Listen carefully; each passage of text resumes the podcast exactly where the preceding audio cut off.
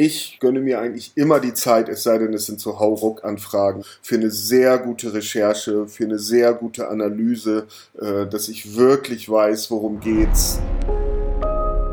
Ja, herzlich willkommen, liebe Eventgestalter. Heute zu Gast Jörg Sellerbeck. Du bist gelernter Koch, studierter Architekt und bietest dich jetzt als freier Konzeptioner an. Dein äh, Buzzword ist die Raumkulinarik. Du bist aber auch Gründer des Labors für angewandte Alltagsliebe. Dein Brot- und Buttergeschäft ist die Speckseite der Live-Kommunikation, nämlich Automotive.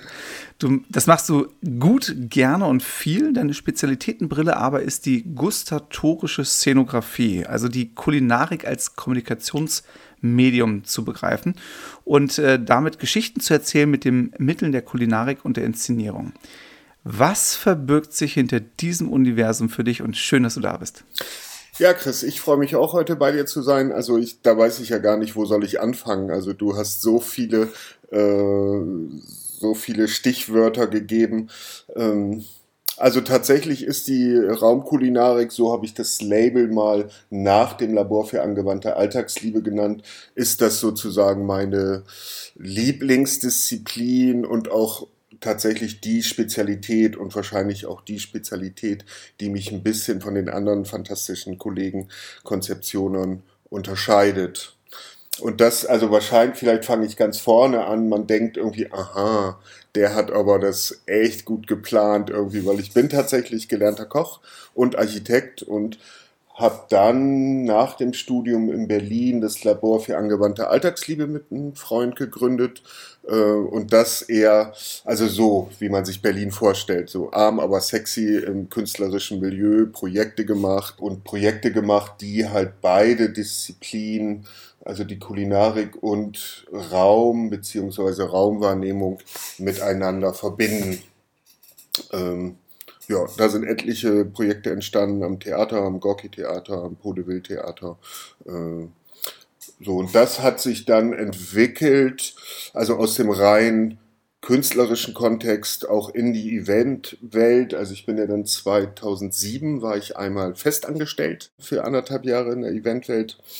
Und da habe ich das Thema mitgenommen und hat sich ein bisschen geändert. Aber im Prinzip war das, also was ich immer beobachtet habe, das war, also ich habe auch von 2000 bis 2006 die künstlerischen Projekte gemacht, aber äh, auch immer noch als Koch gearbeitet, gerade im Catering-Bereich. Und das war so eigentlich egal, ob ich für Agenturen Konzepte gemacht habe oder als Koch im Catering unterwegs war, war das so eine Beobachtung, ja, es gibt ein Kommunikationsbudget und da wird auch viel gemacht, da werden Medien produziert und ähm, so, und dann gerade bei Veranstaltungen aha, wir brauchen doch ein, äh, ein Catering. Und dann wurde irgendwie, wie auch immer, italienisches Buffet oder so bestellt. Und ich hatte so, also ohne dass wir genau wussten, was tun wir da denn eigentlich äh, mit diesen künstlerischen Projekten halt, war klar irgendwie, aha, also man muss das überhaupt gar nicht trennen, beziehungsweise man ist auch ganz schön doof, wenn man das trennt, weil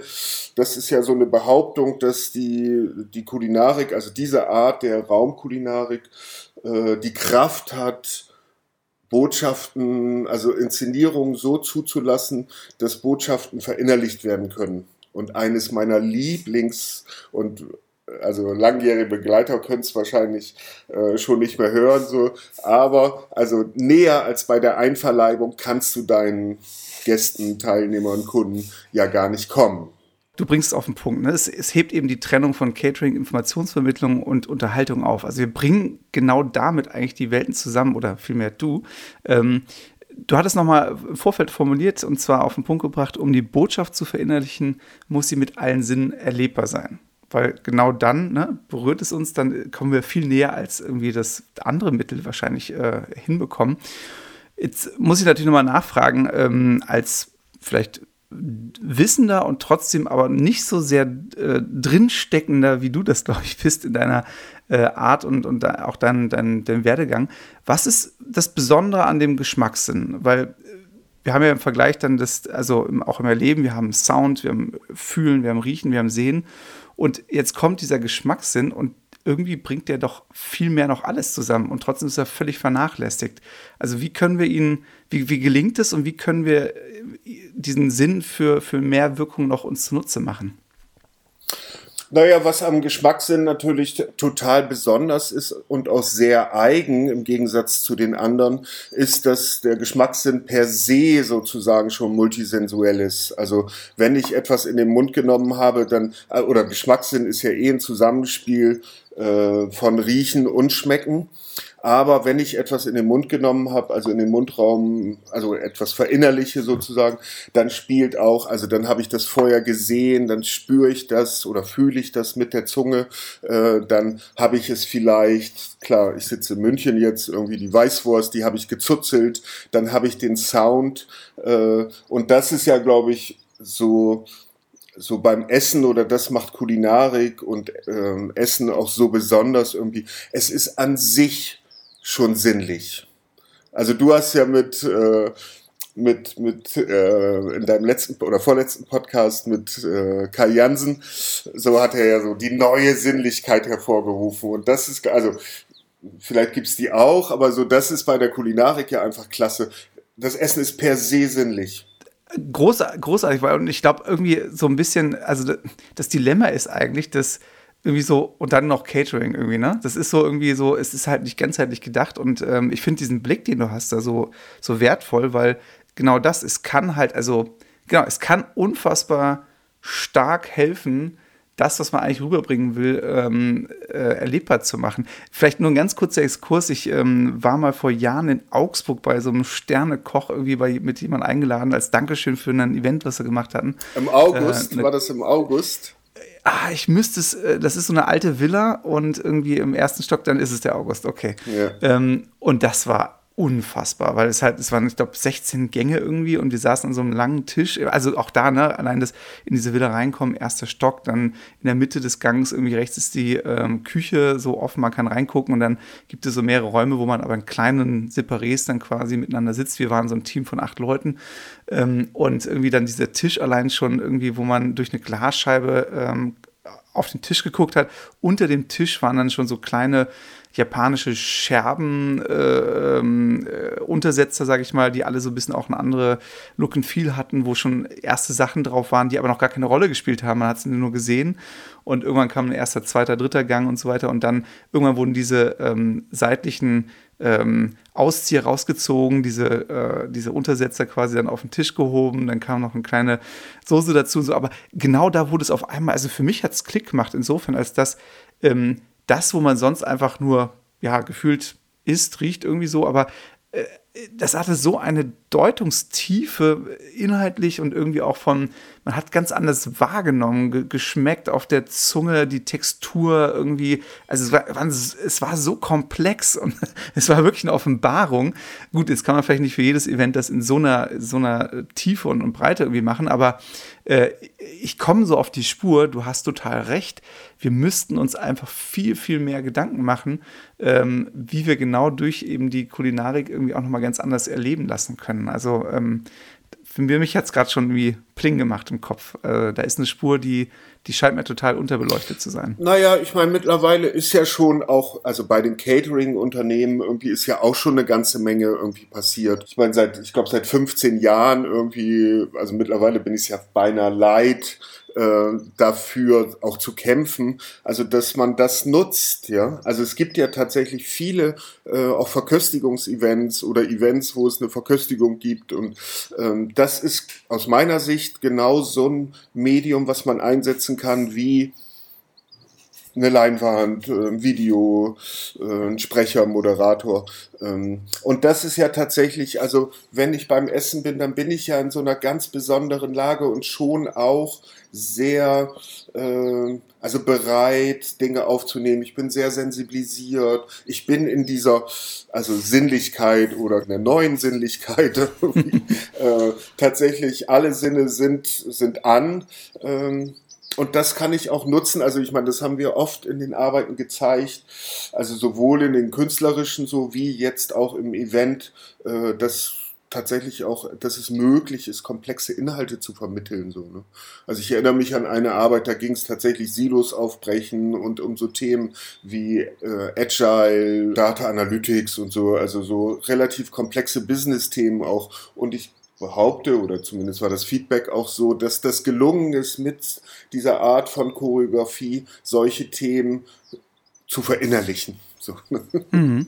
Ganz, äh, ich wollte direkt nachfragen, so gib mal ein Beispiel. Jetzt hast du schon, wenn es noch weiter runterbricht, also wie hat man dann das ähm, äh, anfassen, spüren, riechen, fühlen können? Also wie, wie war das dann umgesetzt? Also weil wir jetzt gerade nur im Hörmedium sind. Ja. Bahn uns mal das Bild gerade vor Augen. Also vielleicht, also ganz, ganz, äh, auch da knüpfe ich dann so ein bisschen an an deinem, äh, an, an das Gespräch, was du mit Kai hattest. So, es war ja auch schön, dass er so gesagt hat, dieses Co-Creation auch unter Konzeptioner Co-Creation und tatsächlich äh, durfte ich das erleben, so dass ich von Kai, ich glaube, das war dann sein letztes Projekt für Mad Circus, dass er mich mit ins Boot geholt hat und das war auch für ein großes Telekommunikationsunternehmen. Und da war das Motto der Veranstaltung die neue Dimension der Partnerschaft.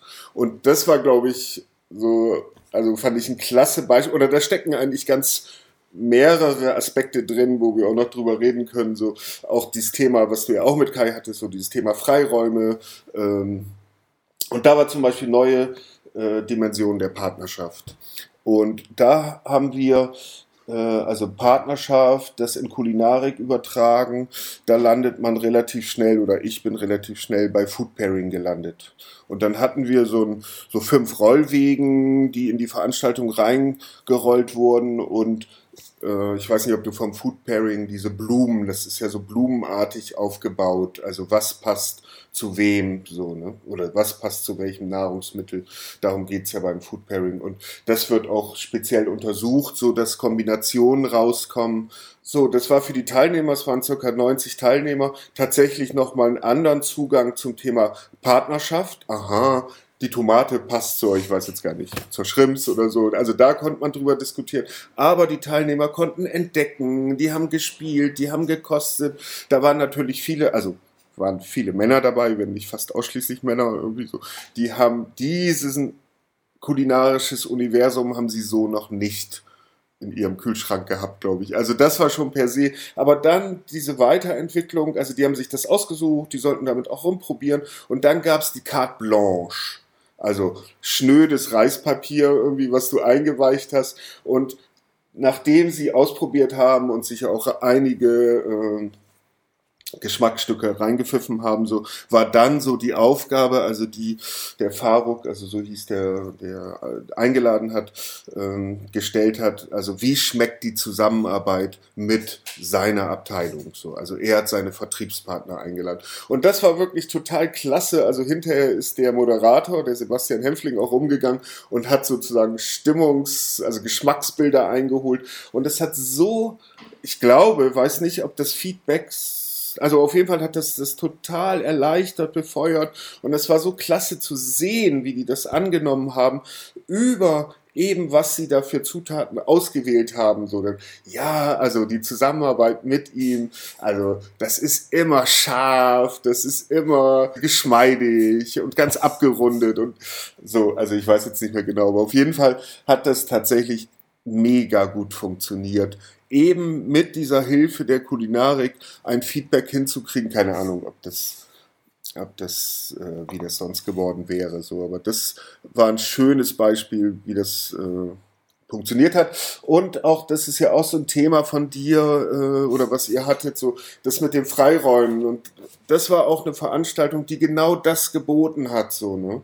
Also das klar war am Anfang auch, also wie du ja auch schon gesagt hast, irgendwie, dass man äh, so der Projektmanager will alles genau planen.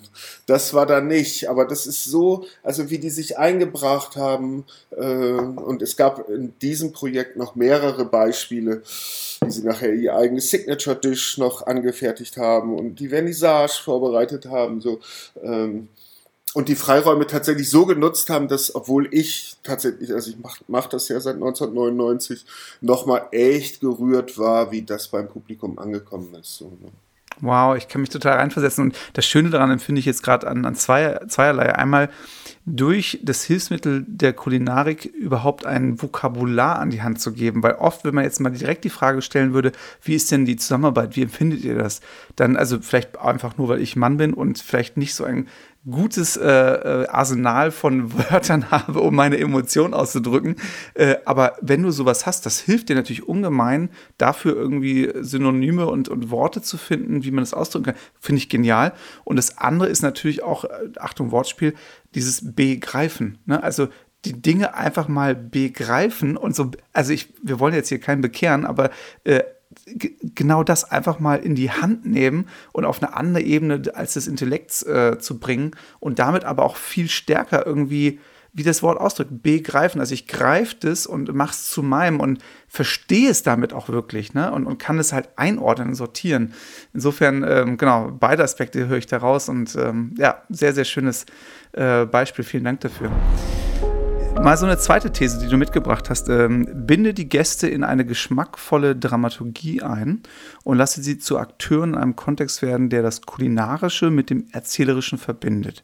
So, und damit äh, jetzt die Frage, wie nutzen wir Kreativität und Überraschung, äh, um genau solche Beziehungen zu knüpfen?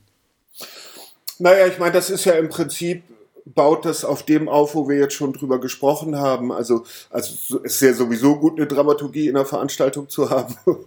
Durchaus. Und, und, da das, also ich meine, das steckt eigentlich per se in diesem Kulinarik als Kommunikationsmedium schon drin. Also vielleicht können wir an der Stelle ja mal, also ich habe es eben kurz auf deinem Schreibtisch schon gesehen, irgendwie dieses äh, kleine na, Mitbringsel ja nicht, also Geschicksel, was ich äh, dir geschickt habe vielleicht. Yes, ich, äh, ich weiß.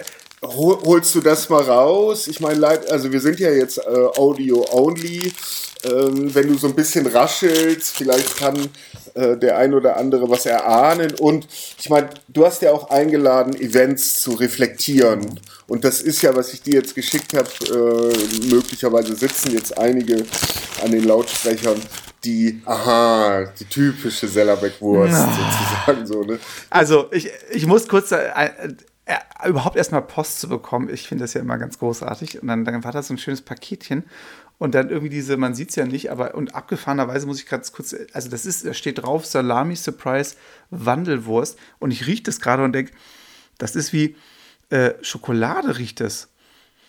Also wir reden über, über Geschmackssinn, über mhm. multisensuelle Wahrnehmung und das ist ja schon, zumindest, also die Wurst ist so gestaltet irgendwie, dass es einfach klasse ist, das wirklich zu erleben, welche Betriebsamkeit so ein kleiner Happen im gesamten Wahrnehmungsapparat auslösen kann. So, ne? Diese Wurst ist sozusagen für mich schon Event und, und drückt eigentlich das aus, wie ich auch an, an, überhaupt an Events rangehe. Also durch diese Verpackung, also für die Leute, die jetzt nicht in den Genuss kommen, da so zuzeln zu dürfen wie du.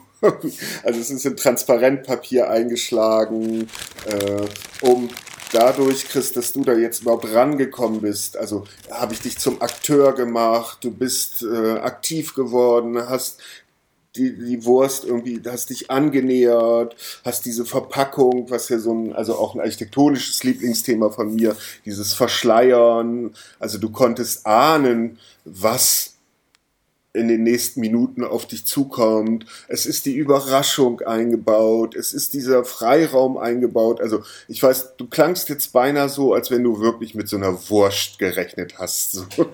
Also original, weißt du, wer lesen kann, ist ein Vorteil. Ne? Und jetzt erst äh, ent, entpuppt sich das. Ich habe nur diesen Vorteil, also für alle, die es jetzt eben nicht sehen, also wirklich cool verpackt. Man denkt, das kommt irgendwie total aus dem Handel, also so, ne?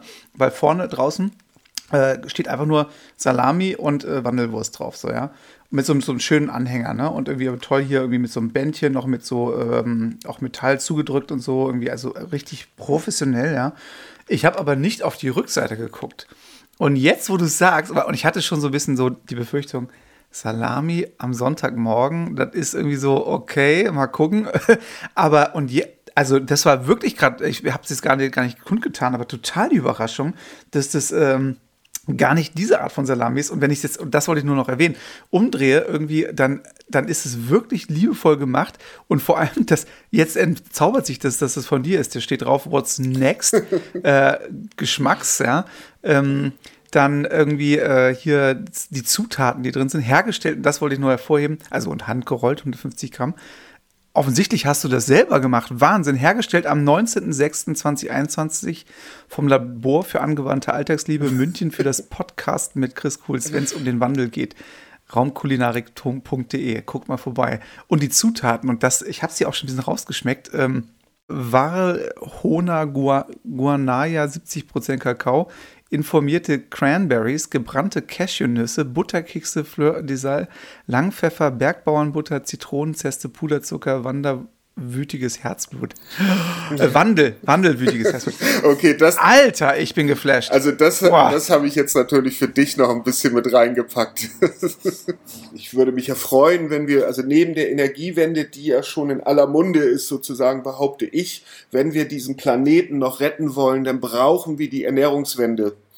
Und die steckt da äh, drin. Also du denkst, du hast Fleisch aber du hast kein Fleisch, sondern sie hat den Schritt schon gemacht zu etwas anderem. Wahnsinn. Äh, und das, also finde ich im Event auch gut. Also so eine kleine Irreführung, so eine, also so, du, also ich sehe jetzt ja dein Grinsen irgendwie.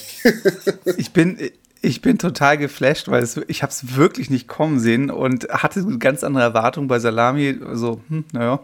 Und jetzt kommt das auf einmal raus. Also großartiges, äh, erlebnerisches äh, Medium und ich glaube, ich werde diesen, diesen, äh, diesen Moment nie vergessen, weil es wirklich eine Überraschung war. Toll. Und, und auch eine Beziehung knüpft. Auch da nochmal, ne? Ich habe dich jetzt völlig anders äh, und diesen Moment irgendwie in, in Erinnerung oder werde ihn in Erinnerung behalten. Geil. Kulinarik kann genutzt werden, um Botschaften und komplexe Inhalte nachhaltiger zu vermitteln und multisensual zu nutzen. Wenn unsere Dramaturgie gustatorische Elemente berücksichtigt, hilft es dem Event, um mit allen Sinnen ein Erlebnis wahrzunehmen. Mehr als nur begleitendes Catering. Essen kann als motivierendes, amüsantes, kreatives und rhetorisches Mittel eingesetzt werden. Gehen wir mal ganz ungalant weiter zum, zum dritten, was du mitgebracht hattest. Und ähm, ich frage einfach mal äh, andersrum: Was ist aus deiner Sicht das Salz in jeder Event-Kommunikationssuppe? Also, da geht es ja bei äh, der Frage geht es ja so ein bisschen darum, was ist für mich wichtig, wie gehe ich an so Projekte ran und äh, um in dieser kulinarischen Sprache auch zu bleiben, irgendwie das Mise en place ist für mich sozusagen das Salz in jeder Event-Kommunikationssuppe und Mise en place als äh, Konzeptioner, so ich gönne mir und brauche es auch eigentlich, gönne mir eigentlich immer die Zeit, es sei denn, es sind so Hauruck-Anfragen, also für eine sehr gute Recherche, für eine sehr gute Analyse, äh, dass ich wirklich weiß, worum geht's. Äh, so, und das ist in der Küche ja genau. Also wenn du weißt, heute Abend kommen 100 Leute und das Bonbrett ist voll, dann bist du, äh, ist es gut, wenn du eine gute Vorbereitung gemacht hast, also gutes Mise en place gemacht hast. Und so ein bisschen äh, völlig anderer Kontext, aber japanische Qualitätslehre. Ähm, eben so dieses, diese drei Ebenen von dem, was muss, was kann und was macht wow. Ne? Und erstmal so genau das, also erstmal zu gucken, also Vorbereitung trifft auf Gelegenheit. Ne? Das heißt, du musst erstmal die Grundlage schaffen. Ähm, was ist erstmal überhaupt, ne? 100 Leute, okay. Das heißt, habe ich den Platz dafür, habe ich die Zutaten, so, dann kommt das, ähm, was kann, so, ne?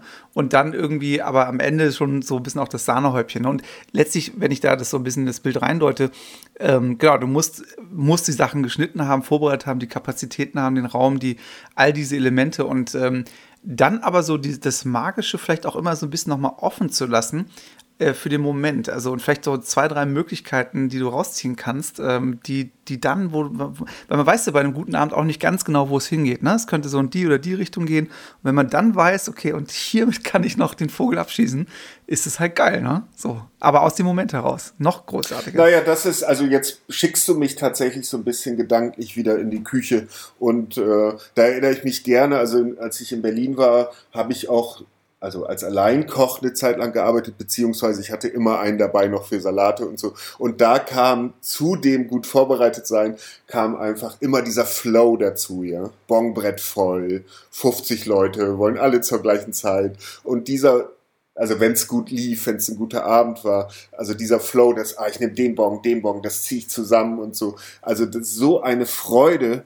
Äh, und das hat, glaube ich, so, wenn ich überlege, aha, es gibt viel zu tun oder so. Also das prägt mich, glaube ich, heute noch so. Also wer so ein Bonbrett mal abgearbeitet hat, der wird auch nicht verrückt, wenn drei Briefings zur gleichen Zeit auf dem Tisch liegen.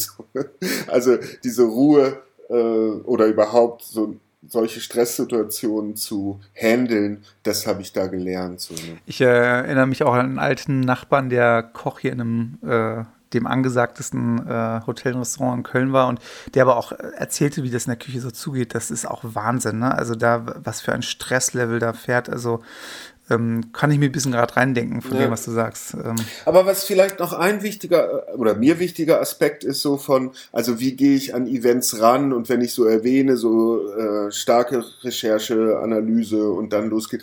Also so ist in dem, also wie, ja, nennen wir es ruhig noch Ausbildung, also das Architekturstudium. Ich glaube, dass mich das auch heute oder überhaupt die ganze Zeit als in Anführungsstrichen kreativer geprägt hat, ist, dass äh, so der Professor, den wir hatten, der Norbert Hellwig, seine Methode, die er uns mit an die Hand gegeben hat und ja tatsächlich für mich ein Riesenfundament war, ist Transformation, Transkription von Theater, Film, Literatur, Kunst in Architektur. Also das ist so in den 90er Jahren schon, äh, also mit dieser Denkweise, also wenn ich Recherche und Analyse mache, dann habe ich dieses Spektrum zur Verfügung, wo ich mich bedienen kann. Also das ist nicht eine äh, Blickrichtung, sondern tatsächlich, also das wohnt mir inne sozusagen, in alle Richtungen zu gucken. Und das hilft mir schon sehr. Ich glaube, so seit 2003 oder so nennt man das dann äh, Design Thinking. Also irgendwann hat diese Art des vernetzten Denkens ja auch die Businesswelt entdeckt und nennt das jetzt Design Thinking. Ähm Großartig, weil genau darum geht es ja auch irgendwie äh, mal so rauszuspüren, so mit dem Blick zurück und ähm, oder auch den Schritt zurück und Blick auf das, was wir tun, ähm, wie gelingt es und, und worauf kommt es eigentlich an? Und gerade auch in dieser Zeit der Krise, wo vieles brach liegt und wo, wo nicht äh, viel Be Bekanntes irgendwie gemacht werden kann, nochmal sich zu, die Sinne zu schärfen und nochmal auch vielleicht aus der Historie zu schärfen, so aus welcher Ecke komme ich denn, was hat mich geprägt und was, was hilft mir eigentlich, das äh, gut zu tun und auch wieder gut zu tun, wenn es denn jetzt äh, auch stärker wieder anläuft.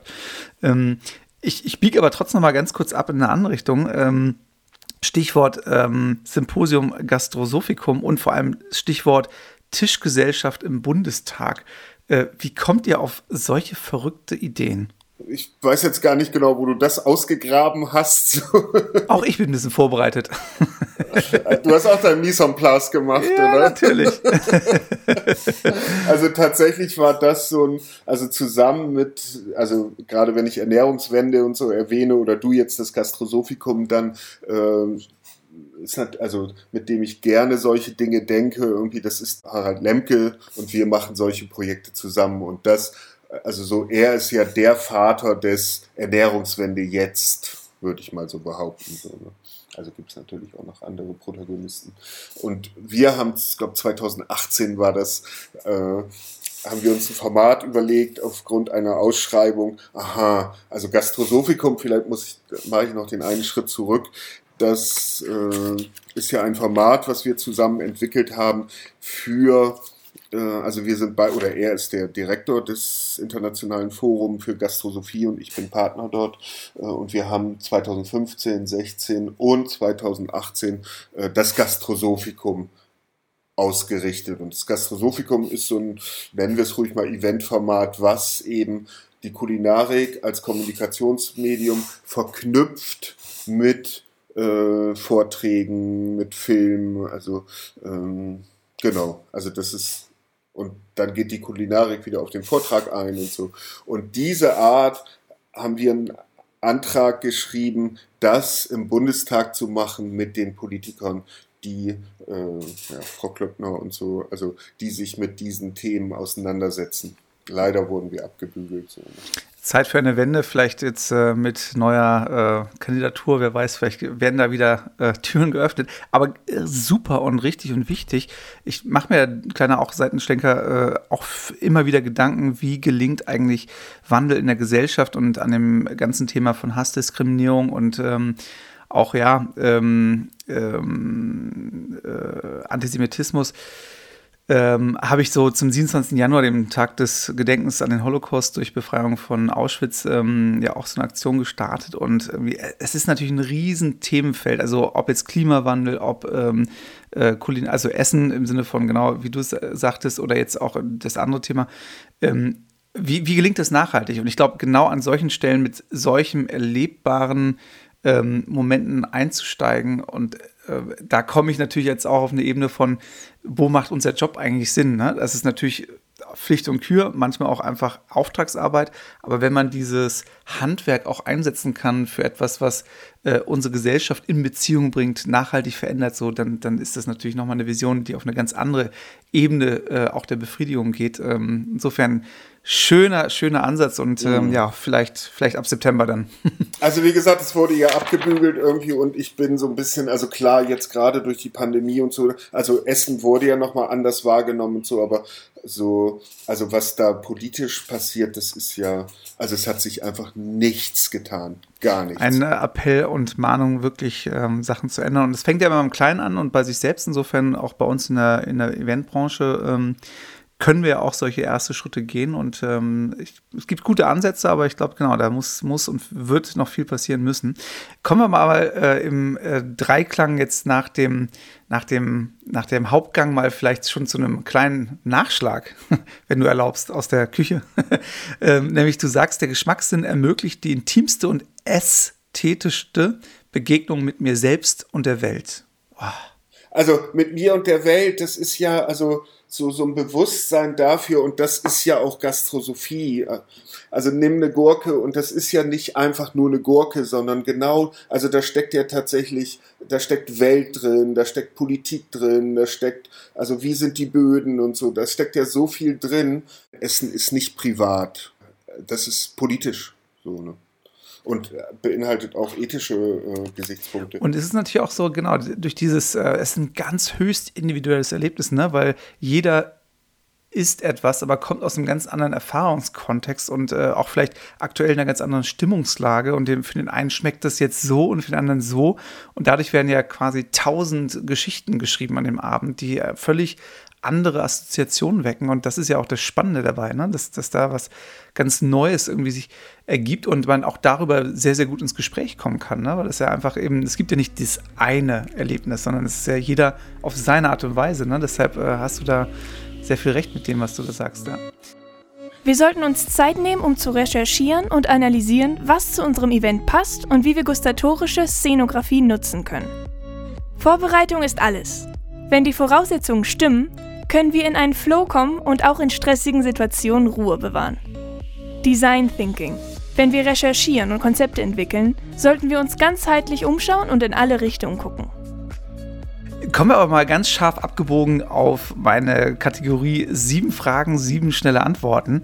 Und ähm, da bin ich mal ganz gespannt, was du darauf antwortest, nämlich auf was kannst du verzichten? Auf was kann ich verzichten? Also vielleicht andersrum gefragt, was brauche ich? Also mir fällt dazu ein, irgendwie, wenn du ein Lebensmittel mitnehmen dürftest, auf wo auch immer hin, so, äh, dann fiel mir immer Parmesan oder die Jakobsmuschel ein. Also ich kann es eher andersrum. Ich glaube, verzichten kann ich. Also ich kann nicht verzichten auf solche Gespräche äh, mit dir, auf Begegnungen, auf menschliche Begegnungen. Ähm, da kann ich nicht drauf verzichten. Und ansonsten, ja, ein bisschen was zu essen und äh, so alles alles, was dann dazu kommt, äh, ist gut. Welchen Stoff willst du noch mal einnehmen? Ja, also bleiben wir bei der Jakobsmuschel, oder? Also immer wieder. was sollten wir Eventler uns mehr einverleiben? was glaube ich immer noch im Event gut ist. Also es ist echt gut, Mut zu haben. Es ist echt gut, was auch Neues zuzulassen. Äh, es ist echt gut, Zusammenhänge herzustellen. Deine S ästhetischste Erinnerung? Ist wahrscheinlich, also so jetzt auf die Schnelle ist wieder die Jakobsmuschel. Die hat es dir aber angetan. ja, total. Nee, aber tatsächlich, also ich könnte auch Parmesan sagen. Also die beiden Dinge haben es mir tatsächlich angetan. In der Auseinandersetzung, auf was willst du nicht verzichten? Mhm. Dein Lieblingsgewürz? Ich würde sagen, alles außer Kümmel. Also ich bin tatsächlich sehr neugierig, sehr auch, ich mag auch alles außer Kümmel und Auster. Also das sind die beiden Dinge. Also tatsächlich, mir fällt nichts anderes ein. Ähm, Was kochst du dir selbst? Wonach mir gerade ist. Also nach Lust und Laune. Stichwort Kochen Freischnauze. Welche Architektur beseelt dich? Jetzt kommt mir gerade ein Bild irgendwie, was mich tatsächlich berührt hat, auch war der Pavillon von Peter Zumthor Expo Hui, war das 2000 in Hannover, äh, wo der Raum so komplett mit so Holzbohlen gemacht wurde. Das hat mich tatsächlich bewegt. So, ne? Also auch die ganze Idee, die dahinter steckte. Äh, alle aufmerksamen äh, Hörer werden das äh, zu verifizieren wissen. Genau. Sonst schneidet es raus. Mensch, Jörg, was für ein, ein Haudegen, was für ein, also positiv meine ich das natürlich, ein, ein Genuss, äh, nicht nur für die Zunge, für den Geruch, sondern auch für die Seele. Das ist einfach ein, ich glaube, für unsere Szene einfach ein Vorrecht, dass wir Menschen wie dich ähm, unsers nennen dürfen, der so in die Richtung denkt, arbeitet, entwickelt. Und ähm, manchmal ist es sicherlich nicht so, wie soll ich sagen, äh, von der Stange und ähm, ähm, also andersrum formuliert, alle guten Dinge, die müssen durch, durchkaut, durcharbeitet, durchlebt, durchwebt, durchwoben, durchknetet werden. Und dann kommt da wirklich was, was Uniques raus. Und das war der Grund, warum ich auch dich äh, unbedingt hier äh, für den Podcast mit, mit äh, gewinnen wollte, weil, weil da ist etwas und ich glaube, das kam durch dieses Gespräch sehr, sehr gut zutage, was ähm, du mit diesem Buzzword, wie ich dich äh, eingeführt hatte, Raumkulinarik und eben vor allem diese gustatorische Szenografie äh, auf sich hat. Und ähm, man kann das vielleicht einfach in dem Satz zusammenbringen, du befriedigst nicht nur den Bauch, ne, der Kopf kommt bei dir auch einfach nie zu kurz und das war ein, ein wirklich umfassender Genuss. Danke dafür. Also ich danke dir auch sehr nochmal. Du machst ja jetzt diese Reihe auch reflektieren über Events und ich glaube genau das, also als wir das Labor für angewandte Alltagsliebe 1999 gegründet haben, da habe ich so noch, also habe ich nicht an Events gedacht, also wenn überhaupt, äh, dann war das im künstlerischen Kontext. Aber das, was so dahinter steckte, ich glaube, das tut auch jede Eventgestaltung, jede Eventkommunikation gut, so diesen Blick auf den Alltag und die Konvention äh, zu hinterfragen und dadurch auch Neues zu kreieren. Ich bleibe ähm, bei meinem Ritual abschließend What's next? Erstmal tatsächlich die Auseinandersetzung, ja, what's next? So, also ich gönne mir demnächst die Zeit äh, zu überlegen, was ist das nächste? Also wo möchte ich meine Energie reinbringen? Ähm, und genau, das steht auf jeden Fall für mich persönlich ganz oben.